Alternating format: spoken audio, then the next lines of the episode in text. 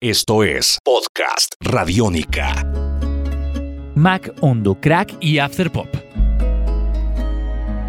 A finales de los 80 y principios de los 90 triunfaba en los círculos editoriales un tipo de novela asociado al realismo mágico, de cierta accesibilidad al lector, con un tono optimista donde predominaba el mensaje sobre la forma, sin apenas inquietudes técnicas y con un progresivo alejamiento de las pretensiones estéticas del boom.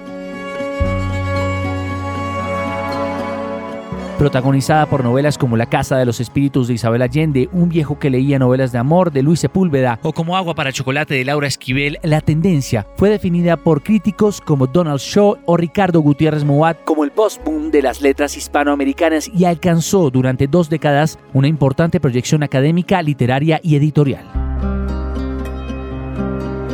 El crítico español Eduardo Becerra habló de la tropicalización del gusto literario ibérico y no sin ironía. El poeta chileno Oscar Hahn aludió a este tipo de relato que transforma los tipos de prodigios y maravillas en fenómenos cotidianos y que pone a la misma altura la levitación y el cepillado de los dientes, los viajes de ultratumba y las excursiones a campo.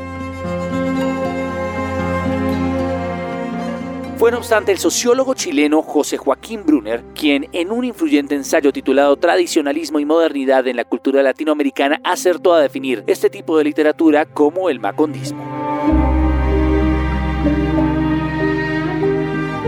En 1996 coincidieron las dos últimas grandes propuestas generacionales de la lengua española, desde un extremo y el otro de América Latina. Desde Chile, Alberto Fuguet y Sergio Gómez llamaban a los escritores en sintonía con la aldea global y las nuevas tecnologías y armaban la antología iberoamericana Mac Hondo, en oposición al realismo mágico y comercial de su momento histórico.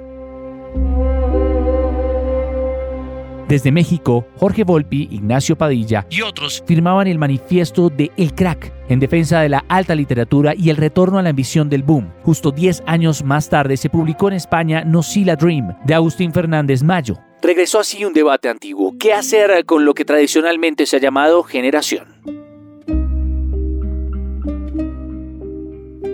La llegada en las mismas fechas de los ensayos After Pop, la literatura de la implosión mediática y Homo Sampler, tiempo y consumo en la era After Pop de Eloy Fernández Porta ha dado nombre a la reactualización generacional. El fenómeno ha sido debatido por el boliviano Edmundo Paz Soldán, el mexicano Jorge Volpi y el español Jorge Carrión desde una perspectiva histórica y crítica.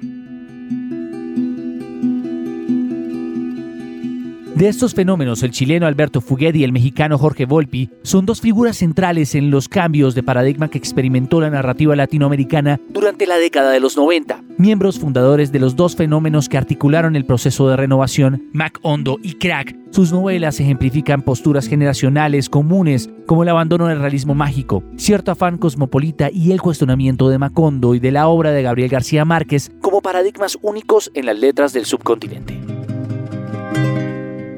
Mala Onda de Alberto Fuguet y A pesar del oscuro silencio de Jorge Volpi, primeras novelas de ambos se concentraron entonces en ficciones fundacionales de una nueva narrativa latinoamericana, Publicadas de forma casi simultánea a principios de los 90, Mala Onda y A pesar del oscuro silencio fueron novelas estéticamente opuestas que coincidieron sin embargo en la búsqueda de nuevas formas de expresión, en un abierto rechazo hacia la literatura de la generación anterior y en la necesidad de replantear la identidad de la narrativa latinoamericana dentro y fuera del subcontinente.